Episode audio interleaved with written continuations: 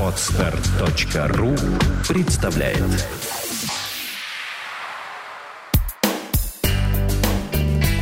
Кино на практике. Авторская программа о том, как устроено кино. Добрый день, вы слушаете новый выпуск подкаста «Кино на практике», программа для тех, кто снимает и смотрит кино. Думаю, что многие из вас э, смотрят э, зарубежное кино и порой даже не задумываются о том, как получается так, что герой говорит словно на нашем родном русском языке. Ведь далеко не всегда а, перевод фразы, например, с английского на русский одинаков по звучанию и по артикуляции. А, как же это удается, в чем секрет, об этом и об очень многом другом мы сегодня с вами и поговорим поговорим. Тема нашей программы — о звучании иностранного фильма. И в гостях нашей программы, я не боюсь этого слова, «золотой голос дубляжа», по крайней мере, а, я думаю, что нет такого человека, который бы не слышал этот голос э, когда-либо на экране Станислав Концевич. А, это человек, который озвучил более чем 200 фильмов. Э, он говорил а, за актеров таких, как э, Николас Кейдж, Джек Николсон, Харрисон Форд, э, Томми Ли Джонс, Уилл Смит, Брюс Уиллис, Том Хэнкс и многие-многие другие актеры были озвучены именно Станиславом. Станислав, здравствуйте. Добрый день, Яна. А мне очень приятно, что вы уделили нам внимание, потому что, как я понимаю, все-таки у вас очень напряженный график работы, очень много фильмов, где вы звучите, также, как я знаю, вы работаете в театре. Поэтому спасибо, что пришли. И хочется начать наш разговор именно с того, как все начиналось, как вы пришли работать в дубляж. Ведь, как я понимаю, изначально у вас именно актерское образование, и вы работали в театре, да? Да, я закончил театральный институт, ЛГИТМИК на Маховой. По профессии я актер. И позвали меня сразу после окончания, так получилось, 90-й год. Началась Санта-Барбара. Это было закадровое звучание. А дубляж меня позвали на первый фильм. Это был Харрисон Форд «Беглец». Угу. И как же оно происходило? Потому что на самом деле мы вот смотрим кино и видим, что как будто бы герой говорит на нашем русском языке. Вот как это вам удается? Ну, вот как вот первый раз вы пришли, увидели этого героя, как вот вы, может быть, тренировались до этого, как это произошло? Ну, тут тренировка прямо у пульта происходит, потому что без изображения никак не потренируешься. Ты очень хорошо должен в наушниках слышать актера, в данном случае вот Харрисон Форд был, его тембр, его манеру, его дыхание. Ты очень хорошо слышишь в наушниках его. И очень хорошо слышишь себя, когда говоришь одновременно с ним. И пытаясь попасть в эту музыку, в ритм его слов, ты укладываешь, как мы говорим, текст, который до этого перевели переводчик, а потом уложили укладчик. Такая профессия, укладчик – вот, железными дорогами ничего не имеет общего. Он укладывает текст, русский текст, э, в губы актеру, который говорит по-английски в данном случае, чтобы это было похоже. То есть не обязательно дословный э, а, перевод может быть и такое, что ну, да, фраза, мог... она просто близка по значению, но если мы слышим иностранный язык, то дословно может быть абсолютно другой перевод, да? Да, дословно, конечно, на... да, в основном другой перевод. Мы слышим какие-то вещи, которые можно уложить в данном угу. случае. Понятно. И вот вы, вот вы пришли, просто мне на самом деле интересно, это, именно это первое ваше озвучание. Вы пришли, вы изначально посмотрели какой-то кусочек фильма, да? А, где... Изначально Или даже, вы дома посмотрели? Да, дома я посмотрел весь фильм. Как вот вы, да. вы как ну, На ВХС. тренировались? Э. По-моему, да, я посмотрел все это. Ну, тут трени... без перевода я посмотрел угу. по-английски. Хотя так очень плохо знаю язык. Но там такой достаточно фильм. Он очень много бежит, Харрисон Форд. Он дышит, он бежит, он беглец, он бежит uh-huh. из тюрьмы. Его несправедливо осудили. За ним гонится, по-моему, Томми Ли Джонс даже, которого я потом стал озвучивать. Uh-huh. А вот. вот дыхание, Там было очень много дыхания. Я помню, у меня даже голова кружилась. Я так дышал, дышал, бежал. То есть есть какие-то специальные приемы по дыханию, которые вы используете? Вот, например, когда вы поднимаетесь, вот, вот когда ваш герой да, поднимается по лестнице. По лестнице я также дышу, я как будто иду, хотя я стою на месте и не скреплю половицами и э, башмаками, но я должен дышать, повторять так же, как, э, допустим, какие-то интимные сцены. Я тоже стою у микрофона, а герой занимается более приятным делом. Все равно я должен это повторить. Но есть какие-то приемы, которые вы используете при каких-то движениях, действиях? Эм? Тут приемов нет. Тут, э, Яна, конечно, вот необходимо театральное образование. Нужно быть актером, чтобы это делать. Нужно вжиться. Ты видишь этого человека, и ты повторяешь за ним одновременно с ним, несколько раз посмотрев какой-то кусочек, который, может быть, длится 3-5 секунд. Ты смотришь это, смотришь иногда очень много раз. Много дублей. Фраза, не знаю, допустим, «Закрой окно, дорогая». Угу. «Закрой окно, дорогая». И все это не то. И а вот, вот это «Закрой окно». Вот что режиссера дубляжа может не устраивает. Есть, Есть такое понятие, режиссер дубляжа, он говорит, не липнет к лицу. Вот, Стас, ты что-то говоришь, а к лицу актера не липнет. Вот как будто другой человек. Вот о, вот попал, вот попал. Угу. Это на уровне каких-то ощущений. Именно попаданий. Попадание, да, чтобы, ну, допустим, грубый пример, чтобы Дэнни Девита вдруг не заговорил моим голосом. Это будет не попадание, понимаете? Угу. Маленький потрясающий актер и вдруг говорит, вот это будет, наверное, не то. Хотя можно попробовать. Но вы же все равно меняете свой, свой голос абсолютно для каждого да, актера. Да, меняю. Ну, такой вот диапазон у меня выработался. Я могу и мультфильмы высоким голоском говорить. И могу Джека Николсона озвучить, наверное. А мультфильмов у вас вообще много было озвучено? Да, много, и параллельно это всегда шло. И вот акульи истории, там даже Роберт Де Ниро главную акулу играл, озвучивал в Голливуде. А здесь я вот эту акулу вместе с Робертом Де Ниро. То есть вы подстраивались именно под голос Роберта Де Ниро? Конечно, да, конечно, даже, конечно. даже акулу на... Да, я слышу uh-huh. его голос. Так же, как э, в, в истории игрушек я озвучиваю База Лайтера, угу. которого озвучивает Том Хэнкс, который играет в этого База Лайтера так же, как Роберт Де Ниро он очень хорошо сыграл эту акулу, которая немножко нарисована похожа на него, если вы видели мультфильм. Да, да. Вот. Ну, то есть вот такие вещи, конечно, главный ориентир – это не навредить, повторить тембральную окраску какую-то, которую придает актер. И мы говорим сейчас про мультсериалы или про мультфильмы.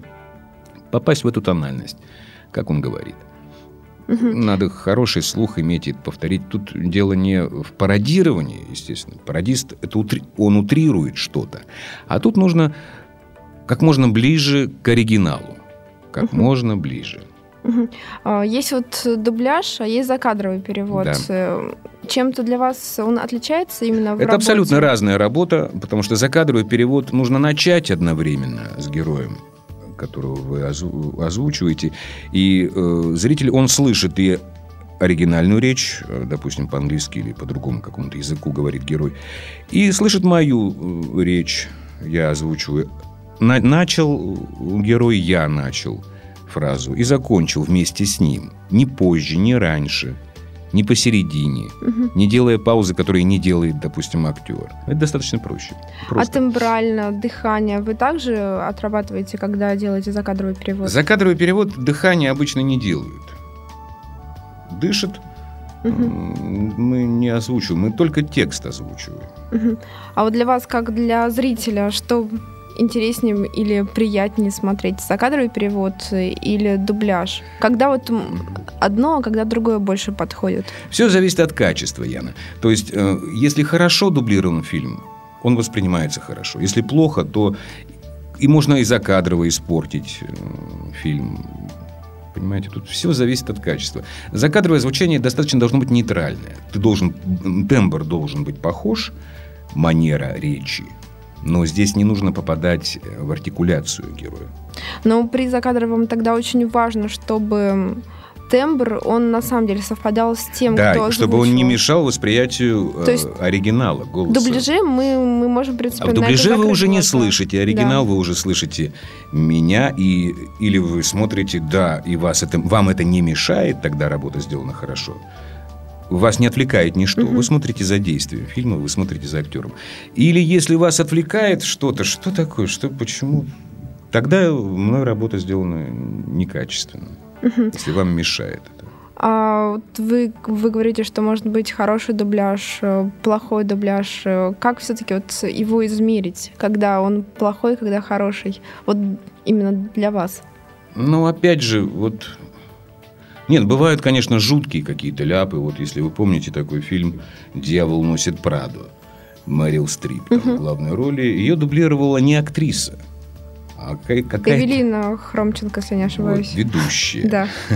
модной передачи. Но это вот, Но ее взяли специально для ну, того, это, чтобы понимаете, это как раскручивать взять э, на роль мясника настоящего мясника. Роль мясника должен делать актер. То есть, на ваш взгляд, она не справилась с своей Абсолютно. задачей, потому что она не имеет именно актерских навыков и да, и, опыта. м, да, потому что не может человек делать это, э, работая в другой профессии. Мгм. Этому надо учиться. И э, потом это Мэрил Стрип, которую очень хорошо многие люди слышали, как она говорит по-английски. А тут полное вот несовпадание, не, несовпадение было. То есть вам это было не, ну, то есть непривычно даже больше слушать, потому что до этого вы слышали абсолютно другое озвучание, Конечно, и да, оно было да, да, лучше да. намного. Дубляж. э, вот Галина Евгеньевна Чигинская вот, Мгм. дублировала ее Мэрил Стрип, попадая в, эту, в этот тембр властный. А роль великолепно сыграна. Мгм. Мэрил Стрип. Ну, как я понимаю, картину вполне можно испортить неправильным дубляжом. Очень легко. Очень легко, Да. и это как раз-таки из-за из непрофессионализма. По ну да, части. да, да. А какие еще есть э, нюансы? Помимо самого актера, то есть может еще что-то испортить. Ну, например, ак- актер свою задачу выполнил, но что-то все равно не то. Перевод не тот, э, укладка, может быть, не та. Ну, если, конечно, если вы смотрите, что, как у нас говорят, там он шлепает во все губами, а тут у вас, тогда эта укладка не та, это все тогда несовпадение. Идет Мгм. не синхрон, понимаете? Мгм. Вот тогда вот все это и смотреть не А вы смотрите фильмы, где вы озвучивали? Да, попадается, конечно, смотрю. И есть какие-то к себе замечания, нюансы, которые хотелось бы исправить? Иногда да, когда очень хороший фильм, и ты помнишь, как... Ну, иногда да, есть к себе претензии. Иногда еще фильм не закончен, а ты звонишь э, режиссеру, ну, еще идет озвучание, ты свою роль сделал, а другие еще озвучивают другие роли. Иногда звонишь и вот, слушай, давай вот там вернемся, там вот то ли я был усталый, то ли уже от невнимательности. Можно получше. Мгм. А бывает еще, я думаю, что такое, что в начале фильма а, вы звучите а, по одному, а потом уже больше, да, ну больше, я больше пытаюсь, э, да, это вживаетесь. иногда вот в начале, лет 15 назад, э, так я вот замечал за собой, и приходилось возвращаться в начало и какие-то вещи переделывать. Но сейчас нет, сейчас вот то, что найдено в начале, то и тянется. Мгм. То есть, смотрите, у вас есть актеры, которых э, вы постоянно озвучиваете. Получается, что вы уже а, их лучше знаете, и эти фильмы, когда снова эти же актеры вам попадаются, намного проще озвучиваются.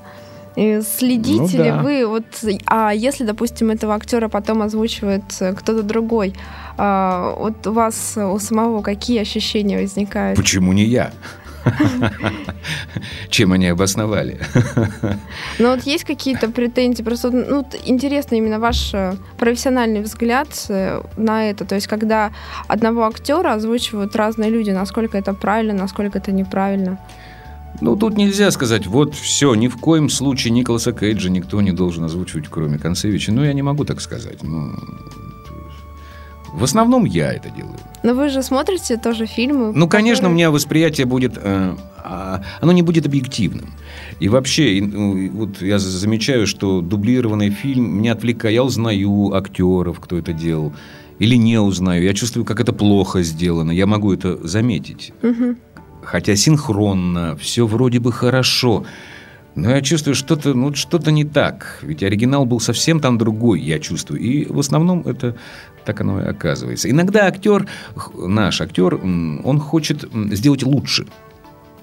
А это практически невозможно, потому что уже сыграно, уже пленка запечатлела актера, который э, играет это на самом деле. И тут нужно только повторить. Даже если это плохо сыграно там, нужно так и, и сделать. Улучшать очень, очень опасно. Очень. Иногда, и тогда будет вот этот м, э, разбалансировка изображения лица игры и голоса. Улучшать, то есть дать больше эмоций, чем Больше эмоций, я чувствую, иногда дают, э, там, допустим, какие, ну, ну, пытаются, э, как актер, иногда он любит себя, безусловно, и здесь я, ох, как я сделал, вот хорошо, а на самом деле этого нету там, Мгм. понимаете? Вот эти вещи я иногда замечаю, когда идет наигрыш.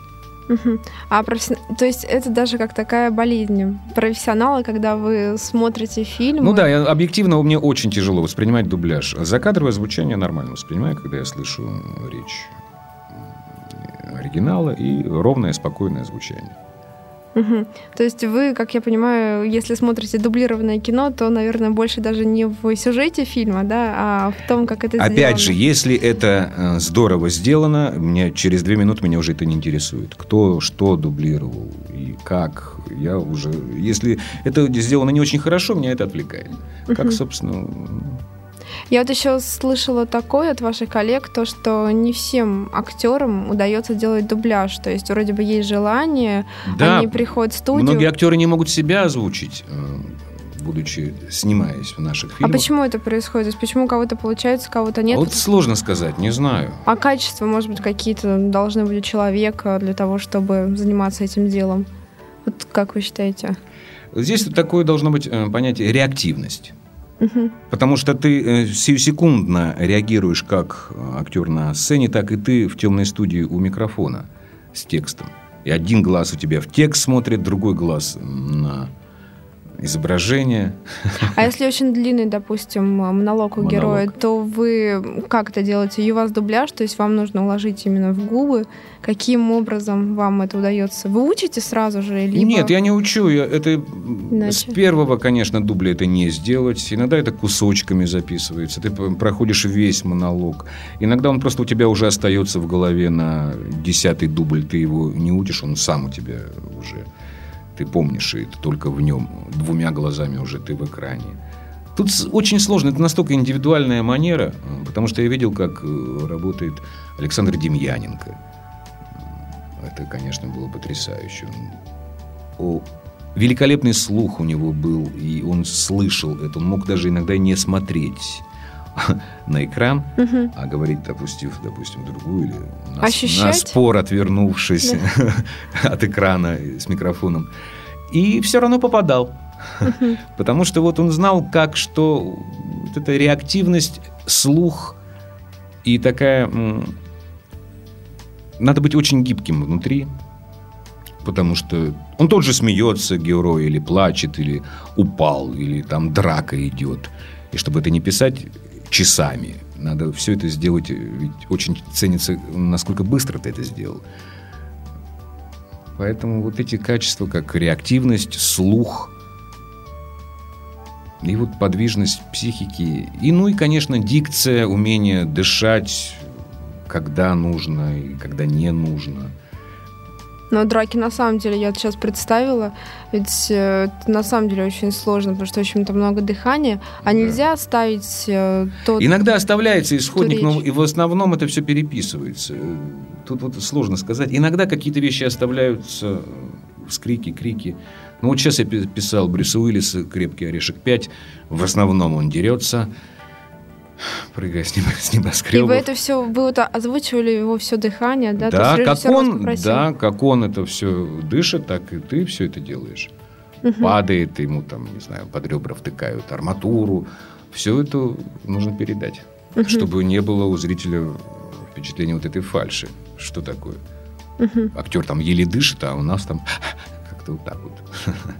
Я вот еще на самом деле заметила, что сами режиссеры, ну, фильма, да, а, когда вот у героя длинная речь, они пытаются сделать немножко и закадрово это. То есть не все время показывать одни губы, но и показывать какой-то другой план в картине, либо приходить камерой на другого героя.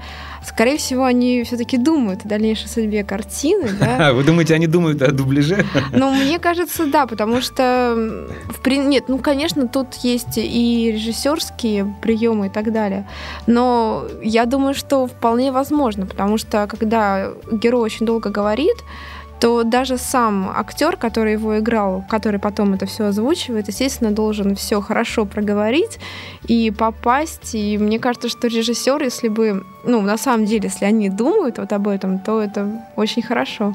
Для вас Ну, в том числе. Да, да, безусловно. Ну, Но есть такие актеры, которых снимают этим. крупным планом, допустим, монолог Марлона Брандо. А вот смотрите, то есть есть, допустим, у нас э, ближний план, дальний план, и у нас дубляж, да? То есть когда дальний план, когда мы губы видим, но не так явно, как если бы это был полный план, то тут э, возможны какие-то не совсем попадания в губы. Или Нет, вы, э, или вы все равно Нет, работаете? конечно, все равно, если ты видишь, что там было вот, видно смыкание губ, как мы Мгм. говорим, когда какие-то согласные мы говорим, у нас смыкание и размыкание на гласных. Э, Если это видно, я должен, естественно, попадать. Мгм. Просто я на самом деле читала, что если а, дальний план, то не обязательно вот это все попадание можно, ну, немножко схалявить, так скажем. Ну, Или это уже все, все же зависит от режиссера дубляжа? все зависит тоже? от, да, от требовательности друг к другу. Мгм. Еще хочется а, подойти к такому вопросу, как э, к вашему девятилетнему опыту оз- озвучания Санта-Барбары. Да, было такое. да. А, Вы там озвучивали Сиси. Сиси Кэпвелла и Теда Кэпвелла, его сына. Вот расскажите немножко об этом, ведь это на самом деле такой огромный промежуток времени. А, ну вот вообще вы, наверное, уже настолько вжились тогда в этого героя, что, не знаю, может быть, он вам уже снился. Вообще, как это все происходило? Вот потому что все-таки сериалы, я так думаю, там немножко другая история, потому что много серий, да, и у режиссера, наверное, ну, Там больше тысячи, по-моему. да, серий. и ведь нету времени делать вот эти дубли постоянно. Да, это такой конвейер. То есть э, как там отличалась работа и вообще какие ваши вот ощущения, впечатления от э, этих девяти лет? Во-первых, была очень, э, и что главное, очень хорошая, теплая компания актеров. У нас было 8-9 человек, и вот это, конечно, нас очень поддерживало, потому что были очень тяжелые годы в стране, и, а то, что происходило на, на экране, вообще никак не походило. Сначала это было забавно, потом это было тошнотворно. Э, То есть э, качество моего восприятия этого сериала, оно очень менялось. Э, Эти музыкальные позывные в начале заставки, та-та-та-та, вот это уже было просто ад. И Не могли слышать? Да, и я был еще достаточно юн, и меня часто будили мои друзья этими звуками, записав их на что-то, когда я отказывался вставать после празднования чего-либо. И это меня поднимало всегда, и я несся на это звучание нефтяного магната Сиси Кэпфула. Потом он приезжал в Россию, мы с ним встречались. Он очень удивился, он такой седовласый дядечка. Вас представили его как... Да, э, это... А вы тогда были voice, м, очень голос. такой даже молодой, но я, Я был по сравнению молод. с ним, по сравнению с Да, ним. то я есть, по э, сравнению с ним ему в, в в сыновья годился, если не во внуки. Но все равно очень Он удивился, но когда я что-то сказал ему, hello, Сиси, мистер, он, о, понял. И мы на одном тембре общались со зрителями. Это было забавно очень. То есть э, вы, получается, вообще все серии Санта-Барбара озвучивали? Последний год уже не я работал. Уже я не выдержал этого всего. Уже... Но потом, если кто-то знает сюжет Санта-Барбара, Я думаю, что вряд ли. Там было очень много повторов, это мягко сказано. Там менялись герои в кому, один впадает, а выходит из комы уже другой актер. Персонаж тот же. В общем, забавно там все было. А мешало ли на то время то, что вот вы постоянно были в работе над этим сериалом, то, что у вас уже были наверняка еще какие-то другие э, Да, работы? все уже дубляж у меня был. И это никак не мешало, это только помогало. Это только помогало. То есть вы там даже, может быть, так и тренировались. Это больше. огромный тренинг, огромный опыт, конечно, вот это, это Санта-Барбара. А какой самый такой а, самый-самый большой опыт из этого вы получили Санта-Барбара? Вот эти 9 лет. Ну, 9 лет, да, но вот чему вы научились и чему бы вы... Вот этой скорости, этой реактивности, Скорость, да? когда, да, и вот, допустим, мой герой говорит, а входит и, еще сын, и я должен... Здравствуй, сынок, как дела? Привет, папа. Немножко менять тембры. И я сам с собой говорю, чтобы не звать кого-то еще, чтобы это быстро-быстро, график быстро записать и отпустить Мгм. людей. А был ли у вас когда-нибудь одноголосый п- перевод, когда вы сразу же за всех, всех, всех да, мужчин? иногда так и бывает, когда на два голоса закадровое звучание фильма, допустим, женский и мужской голос. Мгм. И ты всех мужских э, персонажей озвучиваешь ты, меняя тембры. У кого-то пониже он, у кого-то повыше. Мгм. Не более. А это получается просто экономия средств, да, когда... Да, конечно, лучше, когда несколько голосов озвучивают. А вы вот сами как думаете, вы, вы можете озвучивать, в принципе, 16-летнего мальчика и, и, и 60-летнего мужчину, да? Последнее мне проще уже. получается? Мгм. Но- 16-летним все-таки тяжеловато. Но если получается там, если вы озвучиваете, допустим, всех мужчин, там же наверняка могут быть и подростки. Ну да, как-то вот уже понятно, что если он таким фальцетом говорит подросток, мне это будет сложно сделать. И потом это не совсем надо точно повторять в закадровом озвучании. Здесь важен точный перевод и размер, чтобы я начал вместе с персонажем и закончил эту фразу, не наступая друг на друга, понимаете? На последнее время у вас все равно больше, как я понимаю, дублированных фильмов. А тут сложно сказать, потому что много и закадрового звучания, и документальных фильмов, когда ты просто слышишь переводчика и вместе с ним переводишь. Документальный, то есть, когда вы просто рассказываете Ну о да, том, как- что происходит на экране. Да, как... National Geographic, Мгм. то есть вот эти каналы. BBC. Мгм. Смотрите, по- получается так, что в принципе такая достаточно востребованная а, специальность, профессия. А как все-таки в нее можно прийти? Вот человек актер, он учится на актерском а, и понимает, что он очень хочет этим заняться, что нужно ему сделать, чтобы хотя бы не знаю, Вот у нас в массовку эпизода. нету таких ни курсов, я не слышал во всяком случае, потому что меня учили режиссеры во время работы. У нас нету, то есть этому не учат, у нас нету такого, не знаю, как на Западе, но Ну а как получается, человек вот хочет э, пробовать, ему нужно пусть сразу приходит на студию, на студию, сидеть рядом, смотреть, проситься, чтобы его записали, если человек хочет. Смотреть, как работают актеры, как режиссеры. Никто не выгонит метлой. Пусть сидит человек, А смотрит, вы как учится. попали? Вас э, позвали, либо Меня у вас- позвали, потому что я- меня сначала позвали э, Санта-Барбару, а потом уже актеры, которые были опытнее и старше меня, порекомендовали меня на Нева фильм озвучивать вот этот фильм э, «Беглец Форд». И Людмила уже все пошло Акимовна. Демьяненко его была режиссером. И пошло-поехало, как вы говорите, да. Мгм. Но, как я понимаю, вы все-таки говорите, что обязательно нужно иметь актерское образование. Конечно, конечно. То есть без него вообще никуда. Даже если у человека очень хороший голос, тембр, он Ну, умеет тут надо владеть. играть, тут надо играть, тут надо передать э, какие-то... Хотя, ну, может быть, есть какие-то самородки, которым это доступно, но просто, не знаю, или огромный опыт должен быть домашней какой-то работы. Домашний вы имеете в виду, когда человек смотрит Сидит и сам, фильм? да, смотрит фильмы и озвучивает. Мгм, Ну, сейчас это все возможно, купить микрофон и попробовать. мгм. А вы любите смотреть фильмы, которые на, на языке оригинала, с переводом внизу? Это довольно тяжело, нет такого опыта. Вам ближе все-таки, когда это озвучено? Да, меньше это отвлекает. Мгм. Но вот на самом деле киноманы, они вот все-таки больше любят смотреть э, язык оригинала, потому что ам, не меняется герой. ну, все-таки да. говорят, что э, портится фильм э, дубляжом, именно такой авторский фильм, независимое кино, потому что там другие эмоции, нету каких-то драк, э, открытых Нет, сцен. тут я не, не вижу никакой разницы. Если это арт какое-то кино, его можно очень хорошо сделать. И также можно загубить блокбастер. Тут нету разницы. Важно вот именно качество, кастинг, кто выбран на дубляж.